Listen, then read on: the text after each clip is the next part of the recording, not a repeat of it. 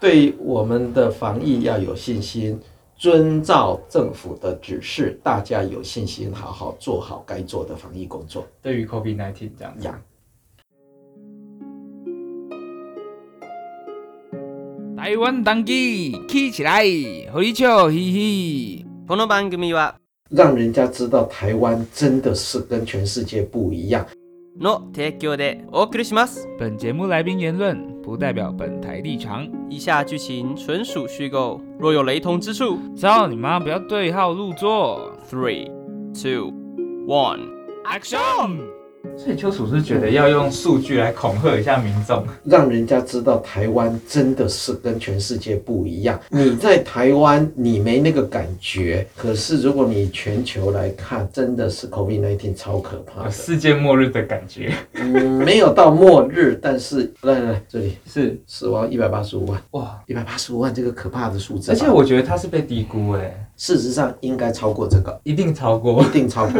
有很多国家他没有讲，好。不然等一下，我们就从这里，我可以这里有一些数据嘛？是，嗯，第一名现在是美国，第二名印度，再来巴西。那这个病例数，美国大概比较不会漏掉太多，但是印度、巴西基本上应该早就超过，只是你不检查就不会有数据。因为你用人口去换算的话，一定是比较多啊。印度人口这么多，对，可能会比较少。呃，因为很有趣的就是，而且连大陆都没有在榜单上哦。大陆大陆这一次到后来还不错，他们是始作俑者，可是后。面他们的管控超严的。那邱叔叔，你直接说他们是始作俑者，真的假的？真的真的，因为全世界我照讲了。所以所以邱叔，你你你知道他的他们那个病毒是人工的吗？那个我倒没有办法讲这个，我不确定。不太，但是但是有这个传闻，对不对？那个很那个只是各种传闻，没有证实啦。好，反正哈，你等一下想问，你想问什么你就问，是，然后我照讲，然后觉得不适合的我们再说嘛，我们再剪掉也可以。对对对对对，这个都没有问题，好不好？OK OK。其实我是觉得说，嗯、觉得邱叔叔，你觉得为什么大众会觉得 COVID-19 不可怕？因为台湾守得太好了，所以台湾到目前为止死亡人数这么少啊、哦，所以大家不觉得可怕。是可是如果你比照其他的国家，全球八千五百七十万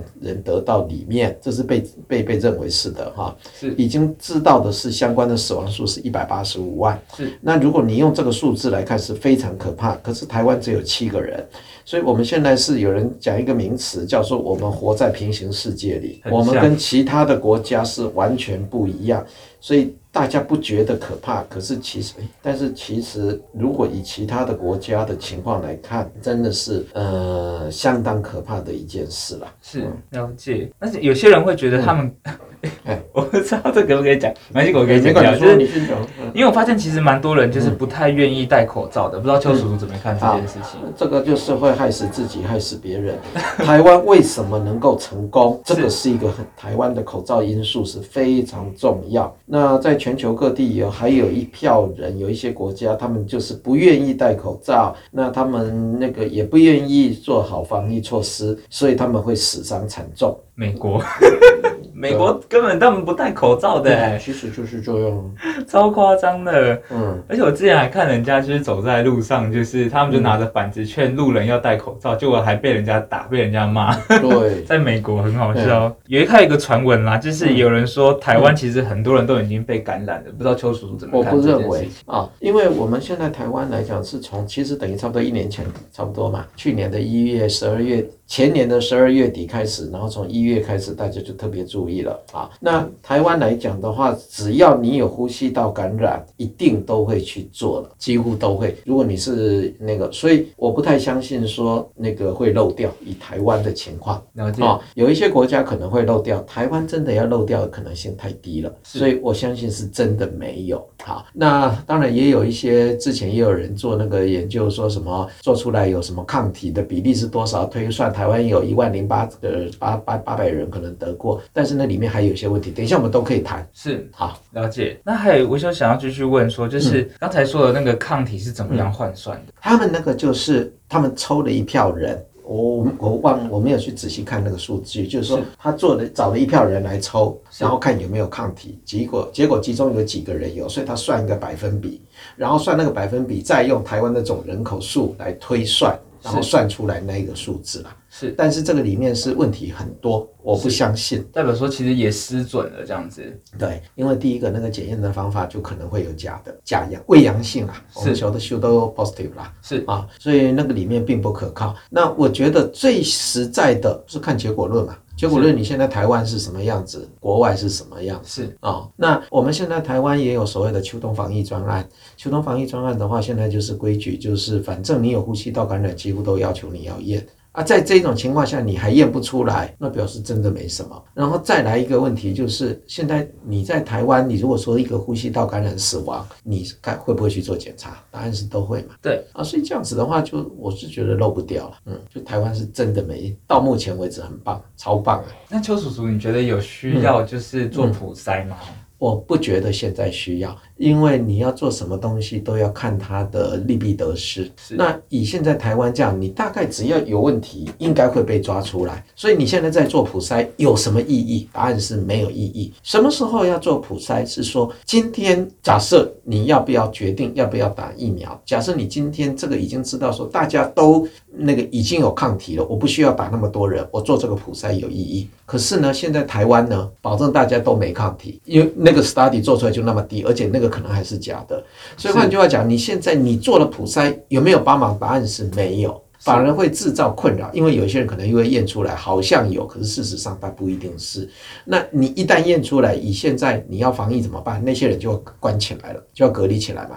那不但他要隔离起来，他的接触者都要隔离，那会牵扯很多。那这些人可能完全不必要的情况被人家这样隔起来了，实际上是对于防疫没有帮忙，制造恐慌，制造问题。所以现在不是时候。哦、了解，嗯，代表说他可能以后会有需要，但是现在以利弊得失，觉得。还好这样子，对。那我觉得邱叔，你问我可能要开始问比较敏感的问题，嗯、就是你觉得政府有在说实话吗？有，有，绝对有啊！我自己有的时候偶尔会去参加一些相关的会议，是，我觉得我们绝对不会隐瞒，是、哦、那个都会很公开的啦。其实我觉得我们这一次能够这么好，也防得这么好，也跟超级公开有关。大家回头想，一年前，陈陈时中部长他们上电视已经上一年了嘛？是，记不记得那时候每天下午两点钟到现在？还是在这里做这个事，所以那个时候，我觉得他们那个时候是很好做，做的很好的一件事。虽然他们超累的，他们等于一年下来都没有放假，没有休息。他们就是把当时最新的讯息马上公布，所以我们的民众就马上知道。那那个其实有提醒民众要注意，所以台湾能够做得这么好，而且大家能够配合度是全世界我认为是最好的，跟那个。我觉得有很大的关系，就是跟陈时中部长他们做的一些很立即的反应有关系。对，而且他是很快的公布给大众，所以不要有，你当然都可以问，好吧？哦，是。现在还是有人会有一些什么阴谋论啊什么，那个我觉得真的是我们反而可以利用这个破除一下，OK，让人家不要在那里胡思乱想了，然后听到一些什么错误的讯息。我觉得你觉得有问题的，你就不要担心，你下普的问是哦，太好了太好了，因为、啊、因为我准备了很多大众的成见，很好。对对对，因为我觉得很多迷失啦。对对对，还有一个就是因为媒体他们，我觉得媒体很可怕，就是他们觉得他们讲话不用负责任，所以就散播很多错误的讯息。糟糕的一。对他们，他们还说什么？就是我们东方人比较不容易感染，你怎么看？错啊。呃，其实最开始大家还有人在想说，会不会东方人比较容易感染？为什么？因为当年 SARS 是东方人为主，这一次开始武汉先开始，其实那时候开始是东方，所以那时候一开始还有人讲说东方人的体质容易感染，你现在看到不是啊？那这个的病毒要感染人要有一个接受器，细胞的接受器，东方人、西方人大家都有，不要在那里乱讲话摩擦。是，那么我我个人是觉得说，应该是跟我们东方人的卫生习惯比较好有一些关系。如果以结果论来看的话，你应该是有一个因素是。不是讲东方人，印度就不见得配合，肯接受大家的劝导，戴好做好防疫措施。我认为最重要是口罩，口罩第一。我认为这一次第一名是口罩，洗手第二名，距距离我觉得那个还比较第三名而已啊、哦。最重要是口罩。那西方到现在一大堆人都不愿意戴口罩啊，卫生习惯又很差。对啊，又不洗澡，他们很多都不洗澡，嗯、尤其欧洲。嗯，所以才要香水。没错，他们香水很啊，对，印度香水也是，对对啊，印度都不洗澡，印度要洗澡很难呢。印度的那个水准，就那个他们那么那个生活环境啊什么，你去印度玩过就知道，印度起来波代奇麦一直头波。他们原本的那个食物很多大肠大肠杆菌，我猜应该都超标。去印度的人。没有人不拉肚子，所以我们那时候去印度人家说，你一定要只能在五星级饭店里吃，你那个路边不可以买水，那个水有瓶盖。哦，你看到可口可乐那个都被变装过了，哇，蛮可怕的。那他们的肠胃道怎么有办法负荷啊？没有啊，就时间久了你就 balance 了嘛，哦、所以他们的肠道已经大概也习惯了里面的那的那个 flora 那个那些细菌也已经适适合他们的环境了。嗯，有自己肠胃的生态系的。对，没错，对对，嗯，好有意思哦。嗯可是我觉得这样很不好，嗯、也就是说，他们有点太随性了，造成说他们自己的卫生习惯也不是那么好，对，变成说疫情也在那边爆发，嗯、是啊，所以你现在人家常常讲说，到一个新的地方，你就会水土不服。其实我们的环境本来就一大堆病原体嘛，是。那你到新的环境，你的身体没有这些抗体，你的肠道没有那些原来的那些，你就会生病，所以叫水土不服啊。啊，待了一阵子，antibody 出来了啊，就等到不待机。哦，我也想要问邱叔叔说，嗯、因为我个人看法了，嗯、我觉得疫情在台湾终究会爆发。OK，这个我们也可以讨论，是有可能，但是我们就是要看可不可以来得及，不是我们可不可以挡到来得及大规模施打疫苗？是，如果我们挡到来得及大规模施打疫苗，那爆发就是小事。了解，因为大部分人都有抗体。对。哎，所以这个就是在跟时间竞赛，是啊，所以我们还要再撑几个月，等你疫苗真的拿到手，大家开始打，而且打到某个程度。那其实就算台湾到后来有一些本土病例，至少我目前不那么紧张。我等下再可以讲，就是我们台湾都已经有规划好，我们的疫情到什么阶段，要用哪一些层级的医院要出来挡。那在这个里面很重要的，为什么国外有的会炸掉？因为这个。主要是影响到肺部是最优先，当然其他地方也有啦。啊。那这个很多就会造成肺部严重感染，到后来就要呼吸器，就要住在加护病房的呼吸隔离。那如果你这个地方同时一下子这么多人，你现在这里这个地区，假设你有五十部呼吸器，你现在报了一百个人，就五十个人等死了啊。但是如果这一百个人不是同时爆炸，是这个人先先有二十个人需要呼吸器。然后他们已经病情到了过去了，后面再接个二十人，那你的五十台呼吸器够用，那这一百个人就有机会活下来。所以就是爆发是啪这样，还是慢慢。所以我们如果能够把它拖拖拖拖到，就算爆发也是缓慢的上升，我们的医疗院所的能量足以应应付，那得不带劲。也就是说，要先等到台湾的医疗能力有办法负荷疫情的时候才。我们现在是够，我们都有规划了。现在上其实台湾现在都已经规划好了，其实都规划好了。我们现在就是说，所以我说做的很好，大家一般人不知道啦。真的是花了好多的功夫讨论太多的事情了哦，连疫苗也有很多被外面乱传的事情，其实都有规划，只是有一些东西你不能讲，譬如说疫苗，台湾有没有在准备？绝对有，台湾有要买国外的，也要自己生产的，可是都要时间。有人在讲说，你为什么人家别的国家有了，你还买还买不到？答案是。你现在人家国家他们自己当然先供应他们自己，这第一个。第二个，你要买的时候，那些国外的疫苗公司也很贼呀。他这个时候就说，你要不要先预定我的？你预定我，你订越多，我可能越早给你，然后价格越便宜。但是你要先付定金，那那个定金你可能要付到蛮高的定金，那个百分比很高，那等于好像你出钱让他去研发，而这个定金是万一他研发失败。对不起，某啊，那就我们台湾就等于说怎么几十亿就白给，因为那个都是用亿做单位的，哇，好贵哦。所以呀、啊，所以你说我是政府的人，我敢不敢这样？我要考量很多，一方面这也有一点在那里赌嘛。你说这一家公司很可能会成功，我愿意去投资啊、哦。可是如果投资失败了，那你不是浪费人民的钱太多了？所以也要有一个拿捏嘛。那其实台湾是目前全世界比较有能力稍等疫苗的地方，因为我们没有大爆炸，所以我们如果说能够把我们这个疫情还像目前这样稍微稳定的控制住，来得及，那就 OK 啊、那当然，有人因为牵涉到一个问题，说等到现在其他的国家开始开打疫苗了，那人家就要开始开放的那个，那我们台湾还在锁国的话，那是不是对政治经济，主要是经济啦，会不会影响太大？所以到时候我们一定也也其实都有规划过的啦，就是不过这个是随时在调整，因为变数太多了。好，那这些都有考量过，就是说我们到时候开放可能就是逐一开放，那说不定等到国外打疫苗的人打了很多了，到时候我我们现在进来的方式说你是要测你那个没有嘛，说不定在将来我们要改成说你如果国外有抗体的，我们就会放你进来。是哦，但是那个时间还不到，因为国外才刚刚开打，所以这里面有一层一层，所以以后还会有很多变数要要调整的。是，嗯，对，而且他想问邱叔叔，嗯、因为其实应该有很多人会有疑问，觉得说为什么是国外先有疫苗？嗯、好，因为疫苗不可以随便拿出来用，一定要经过很严格的测试。那现在大家有人又在那里想说啊，这个疫苗是不是因为要赶时间，所以就是做的就比较安全测试就没做那么好？错了，这个叫做紧急授权。哦，紧急授权是本来疫苗要上市前会分一级试验、二级试验、三级试验，然后通通通过才能上市。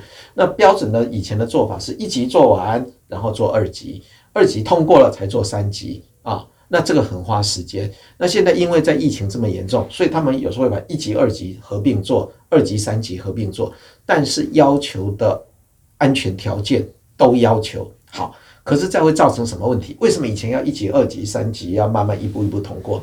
投资的问题，你今天一级试验，它是先看它的什么抗体的安有效性啦，二级，然后它会有不同的剂量，那可能做到一半发现说啊这个不合适就排掉，哦换一个剂量来做啊、哦，或者是甚至要换一些你的里面的内容物，所以你那个时候如果一级二级一期二期这样慢慢做的时候，损失不会那么大。因为疫苗公司不是说我今天一个 formula 一个一个出来就将来一定是用这个要试验嘛？疫苗公司无法承担说我同时做好几种，然后试验的亏得一塌糊涂。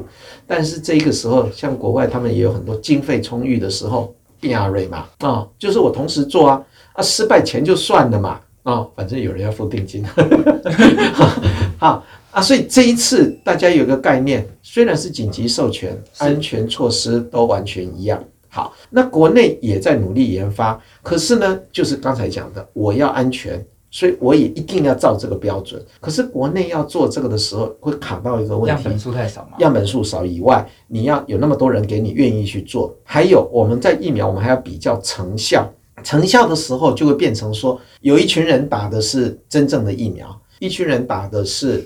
假的安慰剂嘛，然后比较两者。我知道。好，那问题是，那你台湾就没有这个病，你这些有打没打的人都不会发病的话，你没办法做出成效。是，所以我们到那时候就要变成说，可能到了那个要，现在我们的国内开始有一家已经进入二期，要开始了，快要开始了。那那个时候到了，但是那个还不必，到了三期就要那个了。那那时候怎么办？说不定要找国外的人，要去国外做，不然你做不出来。可是又有一个问题。又牵涉到叫做伦理问题。现在已经有疫苗真正在上市使用，国外已经有了上市的疫苗。对，我看那个好像拜登在打了啊。那你现在你还找一票人做安慰剂，就是打假的，那是不是对这个就有伦理的问题了？对不起他们嘛。所以这个时候这个疫苗要怎么改变，又有在想了。所以到时候可能会说，已经证实。这个疫苗有效的话，我们看这个疫苗它产生的抗体是多高。那别的疫苗如果能够做出反应，每个人都打没关系了，就不要再有安慰剂，不然对不起人家嘛。但是这一群打的人，如果他抗体跟这个疫苗差不多，那你应该结果会差不多。那或许就将来或许会调成这样。是，但是这个也还在谈，有没有可能买病人？有可能吗？买那些案例，你怎么买？像国外的人买，不是、啊？你现在是变成说，你现在两票人，如果真的要做标准的，就是一票打一票，你不知道哦，打的人也不知道，被打的人也不知道，然后以后再追踪他们有没有得病，是是这样子啊。那其实参加疫苗试验，号称不能给钱呐，但是会有所谓的营养费啦。其实通常不是会给吗？对了，就是给叫做营养费啦 啊。那但是那个还是很难呐。你现在只要你想想看，今天我这里已经有疫苗。已经可以用的了。好，现在又有一家疫苗公司说我要来做试验，你有一半的机会是拿到真正的疫苗，对你可能有保护；一半的机会拿到是安慰剂，你还是没有保护。你要不要参加？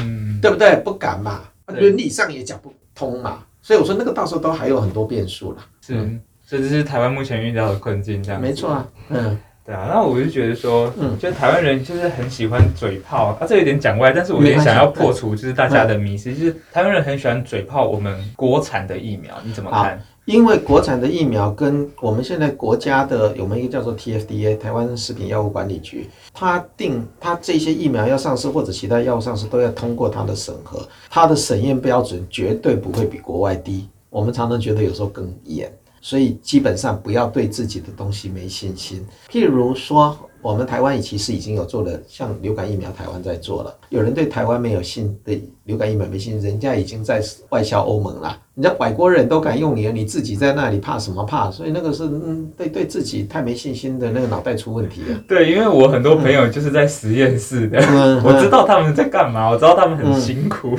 嗯，对啊，而且其实台湾医疗真的，就是邱叔叔也知道，对啊，台湾医疗是国际有名的。对，而且我们台湾的医生还很常去国外去那些救助那些比较发发展不好的国家的病对、啊，那不止那个啦，我们现在台湾的在这些生科那个生物科技里面呢，医疗业啦，像我们出去，我们也常常出国开会啊。当然今年都没了，去年开始都没了。但是简单讲，台湾的发表的这些研究什么，绝对在国际级的。嗯、不过我觉得他们有时候会去抓一个把柄，就是。啊！可是我听过谁打完国光疫苗怎么样？怎么样？好，打了疫苗之后可能会发生一些事情，但是这个并不代表一定就是这个疫苗所造成。我今天喝了一杯那个红茶，然后之后我可能会发烧，是不是这个红茶引起的？对啊，你不能这样讲。所以我们就会有一套，就装了这个。嗯然后台湾还有一套很重要，我们叫做预防受害救济委员会，所以就是就有这些资料。那这个里面，我们第一个先看时间点合不合理。有一些疫苗，不同的疫苗出现反应的时间在学理上不一样。譬如说活性疫苗，你如果打了第二天就出现，那个绝对不是那个疫苗，因为活性疫苗是打一个活东西到你身上，好像你感染，你有个潜伏期，所以不会那么快出现，你就知道该不管黑。好，那假如说一些死毒疫苗，你现在打了以后，过了好几个礼拜出现，你要把它扯上去，你讲不通嘛？哦，所以第一个我们看时间合不合理，第二个这个反应合不合理，然后再来呢，有一些你没办法确定时间上可能对反应可能还算合理，反应也可能还合理，但是你要看什么，也不代表它就有。那我们怎么办？我们再看看实证医学，譬如说，好，流感疫苗到底会不会造成颜面神经麻痹？以前大家不知道哦，我们确实知道有人打了流感疫苗之后出现颜面神经麻痹。可是再换一个角度讲，不打流感疫苗有没有人颜面神经麻痹？还是有啊。那怎么办？一个很简单的办法，也不简单呐。但是就是怎么办？我们把有打跟没打的时候发生率比较嘛。假如说打了流感疫苗以后大规模施打了，好，大规模施打之后颜面神经的发生率没有增加。那你就知道不管那嘛，就看有没有那个差异性出来。对，那而且台湾最好的是什么？我们有鉴宝资料，所以这个就很容易追了嘛。一直追的结果都没关系啦。后来也不是只有台湾做出这个资料，国外也是做出来了。所以现在还有人喜欢扯颜面神经麻痹，人家美国的那个疾病管制署，它上面已经白纸黑字写英文字啊，颜面神经麻痹跟疫苗没有关系，就是这样。统计科学，所以要相信科学。其实我觉得很多民众就会抓住那一两个最差的例子，然后就不相信国产的疫苗。对，然后媒体就会大肆宣扬。对啊，所以这个媒体也要头脑清楚，不要他。我喜欢讲一句话，很好笑。今天这个媒体告诉人家说这个可能会怎么怎么样，害人家不敢去试打，他有没有责任？有人在想说，我今天一个医生叫人家去打疫苗之后发生什么事情，你医生要不要负责任？答案是医生，我愿意负这责任，但是你要我负合理的责任。如果你是乱扯，我当然不管。好，今天有一个媒体或者谁在那讲说，你不要打这个，因为打了这个你会怎么怎么样？好，他真的没打，他本来打了，他可以不生病的。今天他打了啊，他没打了，因为听了你的话，不敢去打。好，然后不敢打，结果他本来可以靠预防针预防的疾病，他就没有预防到，他就真的中奖了。然后假设又严重后果，你那个奖叫他不要打，要不要负责？这个媒体要不要负责？我觉得要要嘛，会害死的。可是没有人在负责啊，没有媒体在负这个责啊，所以很差劲呐。而且我觉得有时候这个讲的比较尴尬，但我知道我等一下讲的这个人，那邱楚知道他是谁，但是我不会指名道姓啊，我们知道就好。啊，就是有某一位医师，他其实在网络上蛮有名的。哦，那那位医师他其实也有宣传了很多观念。哦、那有些对，有些不对。哦、那很多民众就会只听那个医师的东西，嗯嗯、然后去跟他的门诊的医师去争吵。嗯嗯。那你怎么看这件事情？就是他们宁可听信网络的医师，反而不听信帮他看诊的医师，这样子。术业有专攻，就算医生。不会懂你所有的疾病，所以我们为什么有分那么多次专专科、次专科？所以相信你这个目前遭遇问题的真正的专家，不是一个医生就懂所有的疾病，所以应该是要这样看待。那假如说你今天你去看那个医生，你又不相信他，你去看他干嘛？对啊，我就觉得很好笑，对不对？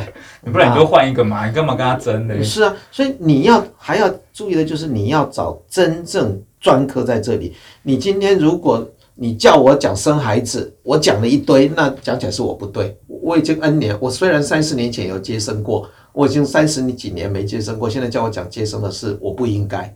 因为我不是那一方面懂那么多的人，有更多比我懂的人，该让他们去讲，你就要听他们的，不是听我的。因为医生也是有分次专科的，是啊，应该要听那个专科的专家，对，而不是听某网络上某一个红人讲所有的科别，是的，然后他说的就是对的，不是这样子，没错。而且我会觉得说。今天那个帮你看诊的医生，通常不会只帮你看一两天、一两次，通常是长期追踪。那当然是帮你看诊的那个医生最了解你的状况啊。我觉得你是可以跟你的医生讨论。最后来讲，身体是你自己的，你自己也要替自己负责。但是就是我说你自己也要用脑袋瓜去去去去评估，到底哪一边是比较合理。但是最重要，我还是觉得听真正这一方面的专家。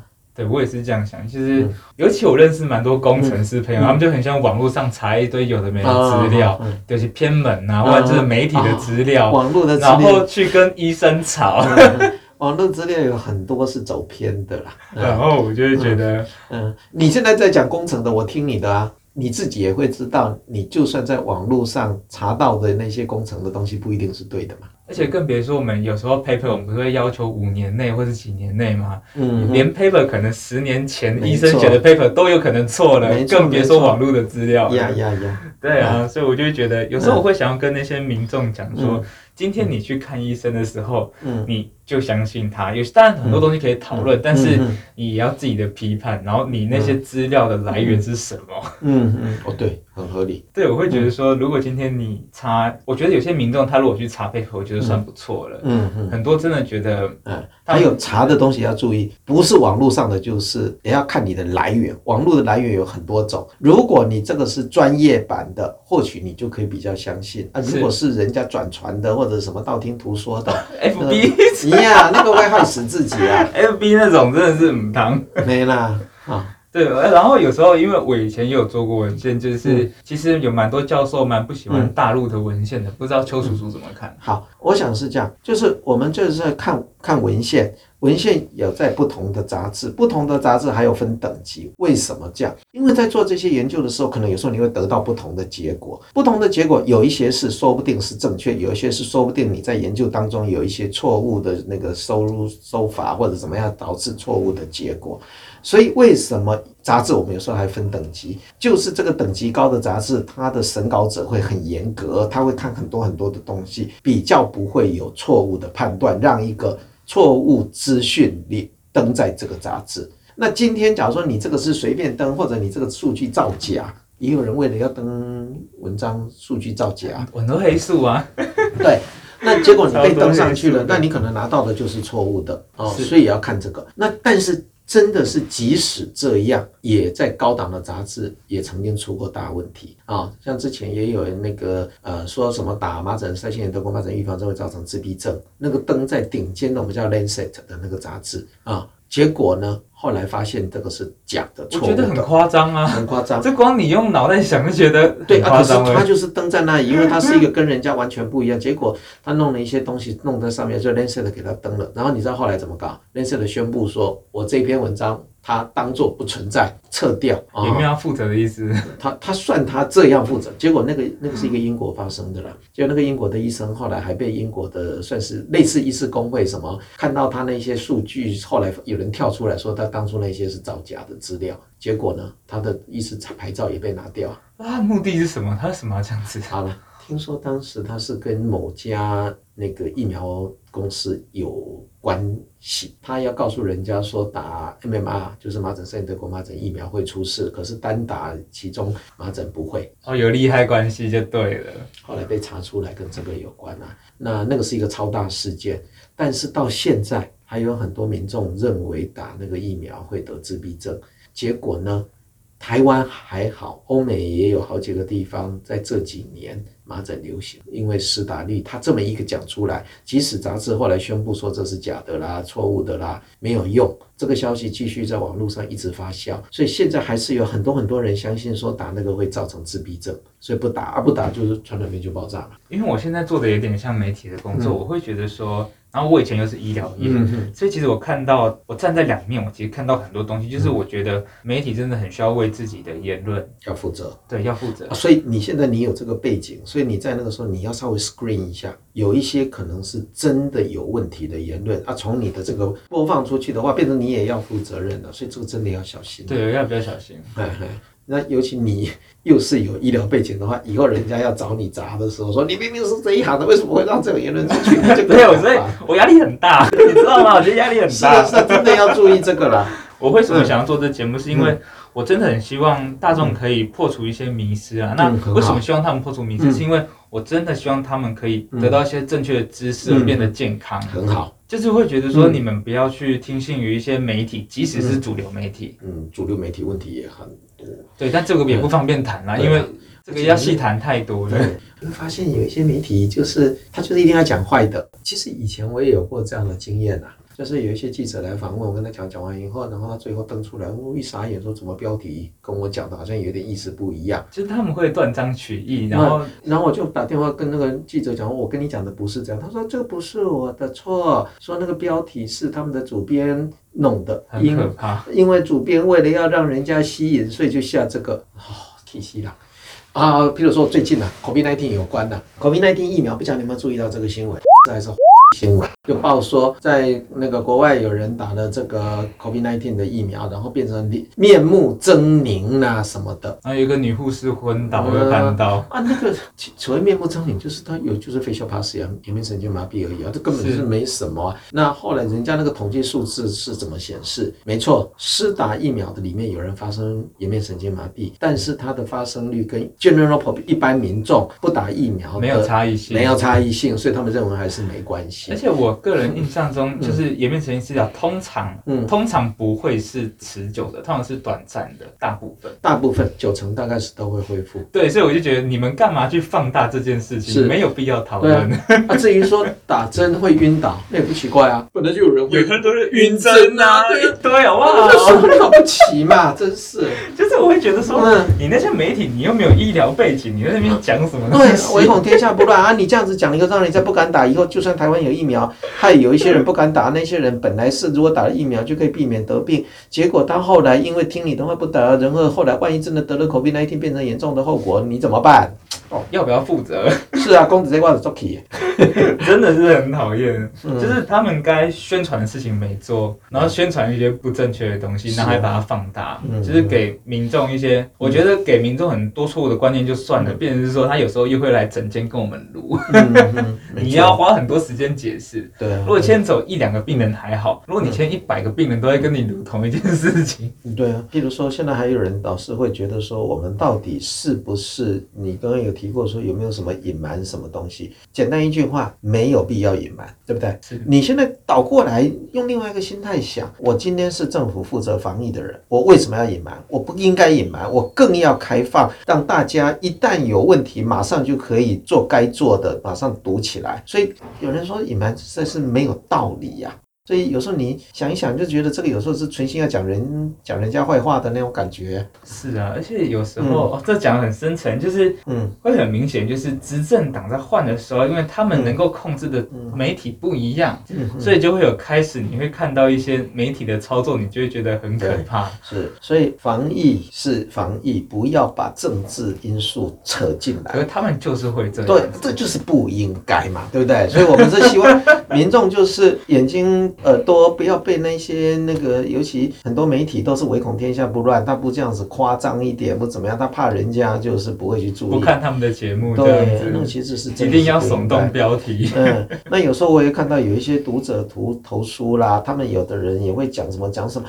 啊，但是这个背后，他们其实有一些人，他也不见得那么了解人家运作的。比如说，很多人一直在在骂说啊，台湾疫苗什么这么慢？其实我刚刚有讲过了，对不对？不是没有，一直在动。其实老早几个月前就一直都一直在推了。可强了。嗯，我们一直在做，而且花了好多好多的功夫哦。啊，结果你只在那想说，人家拿到，你怎么没拿到？是这个是有道理的嘛？邱主，你希望台湾民众要怎么样用一个正确的心态去面对？这次的疫情就是怎么样的心态是最正确的？好，以我这一次看到，而且因为我有时候也会接触到一些跟这个相关的政府工作人员，他们最近也不是最近啦，就是常常讲一句话他说相信政府。我觉得在 COVID-19，我们是全世界做的最棒的，我觉得就是相信政府。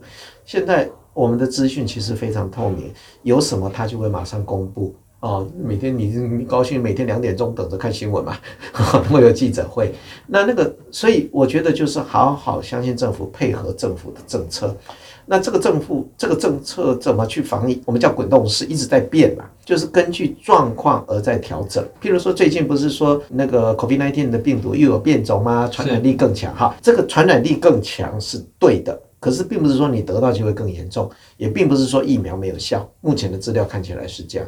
可是因为它传染力更强，所以你更要小心，不然更容易被传染出去。好，那因为在这个情况下，所以现在呢进来的就要求比较严格。所以这个也就是一种根据现在的状况随时在调整。我预期再来调整的会是什么？就是等到国外疫苗打的人数到某个程度，那那个时候全世界开始逐步开放的时候。后，我们这一边的政策一定也会再调整啊，到时候可能会变成要看要不要验抗体了啊。那不过不会那么快，因为今天你打了疫苗，不是你今天打明天就有效，基本上大概要两个礼拜以后。而且现在的疫苗大部分的都是要打两次，效果比较好，打一次抗体会上去，可是保护效力预估大概五十几 percent，一半可能多一点了啊。那但是你打了两针，现在看起来就可以到九十几 percent，所以我们会认为说你可能还是照规矩打。打满了，真的才比较有抵抗力。那你要打到一个疫苗，有一个叫做族群免疫的效果，就是今天这一个社区里面这一些人，如果大部分都已经有了抗体，这个万一有人带一个病毒进来，那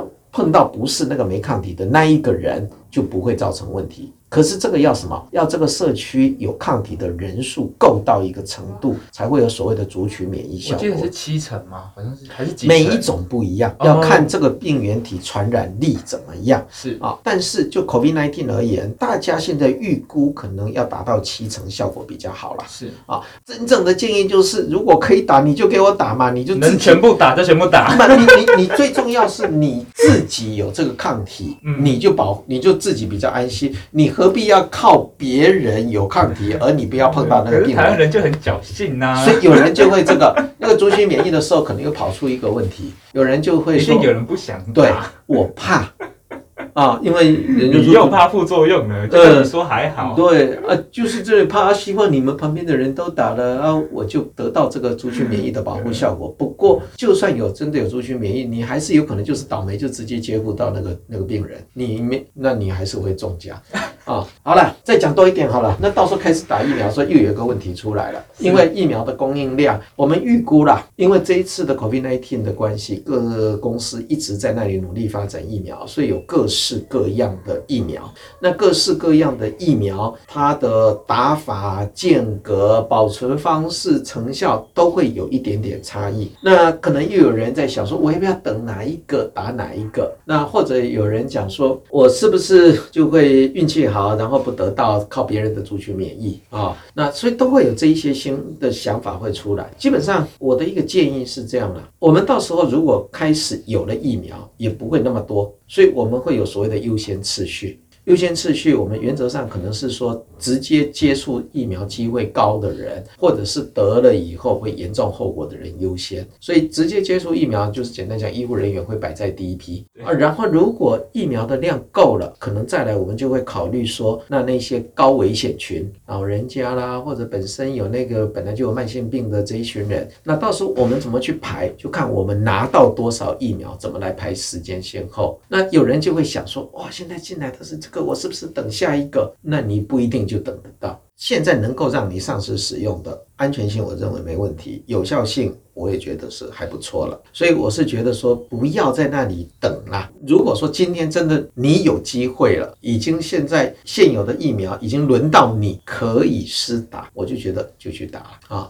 那有人会想说，嗯，不是有哪一家疫苗的什么比较成效什么比较高啊？有一家比较低一点，高一点低一点，那是用一个统计数字，但是对个人来讲就是 yes or no 嘛，你有没有产生真正的抗体得到保护嘛？所以大部分是效果还不错啊。我说你不要等了啦，就打了啦。至于说也要有一个概念，打了疫苗不是百分之百你就不会得病。天底下还没有那么伟大的疫苗。像现在这一次已经在欧美上市的两种所谓的 mRNA 疫苗，成效已经超乎意料、意外的好，已经很努力了。他们已经到九十四、九十五 percent，那个在别的疫苗苗几乎没有这么高。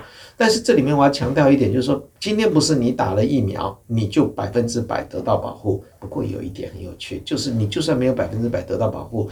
你中奖也不会那么严重。现在看到的资料是这样，不能百分之百挡住，所以还不打吗？赶快去打！是，真的是该这样啊！是不是打过以后你就完全安全？因为我们刚才的这样，所以我们会建议是这样：即使你打了，你现在建议的这一种防护措施，戴口罩啦、洗手啦，那些安全距，还是尽量照着做啊。是那个等到说真的这一个大风波。都差不多平稳了，大家慢慢松绑之后，你再来放松绑。那一方面保护你自己，而且保护你周遭的人，尤其是家人。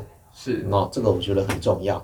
那到底什么时候才真的解封？呃，推测是这样：COVID-19 的这一支什么天气都可以传染，但是冷天比较严重啊啊，所以呢，我们来讲，大概是要到四月、五月以后，天气会开始热。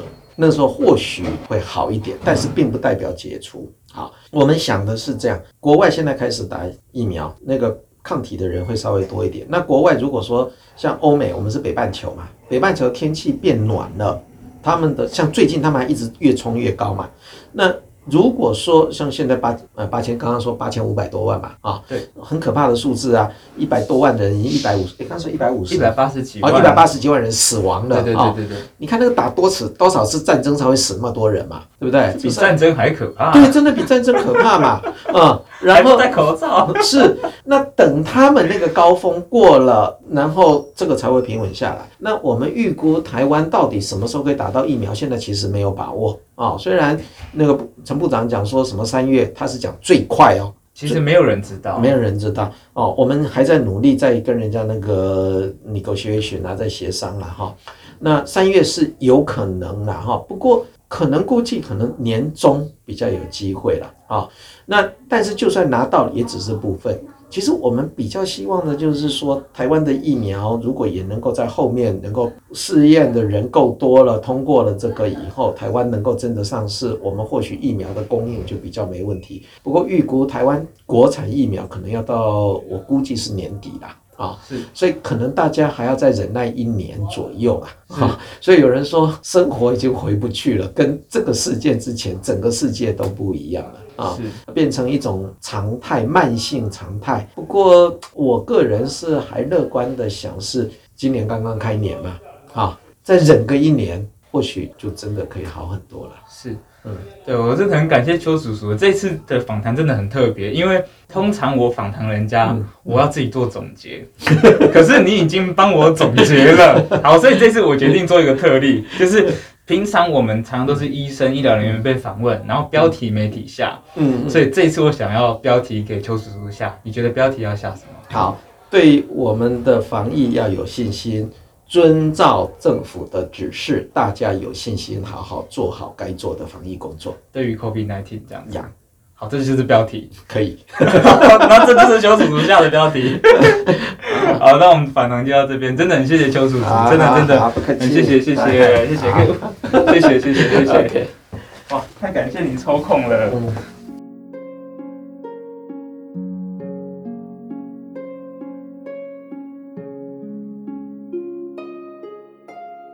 让人家知道台湾真的是跟全世界不一样。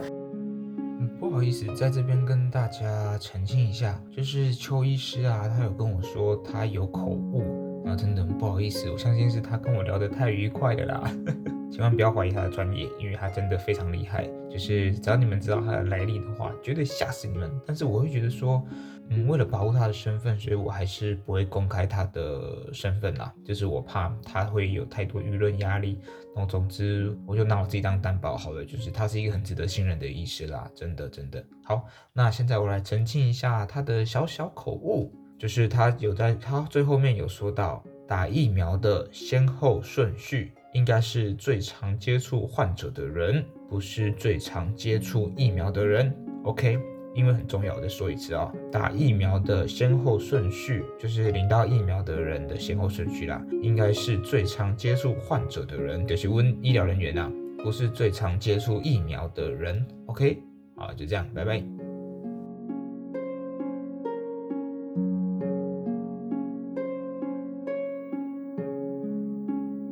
让人家知道台湾真的是跟全世界不一样。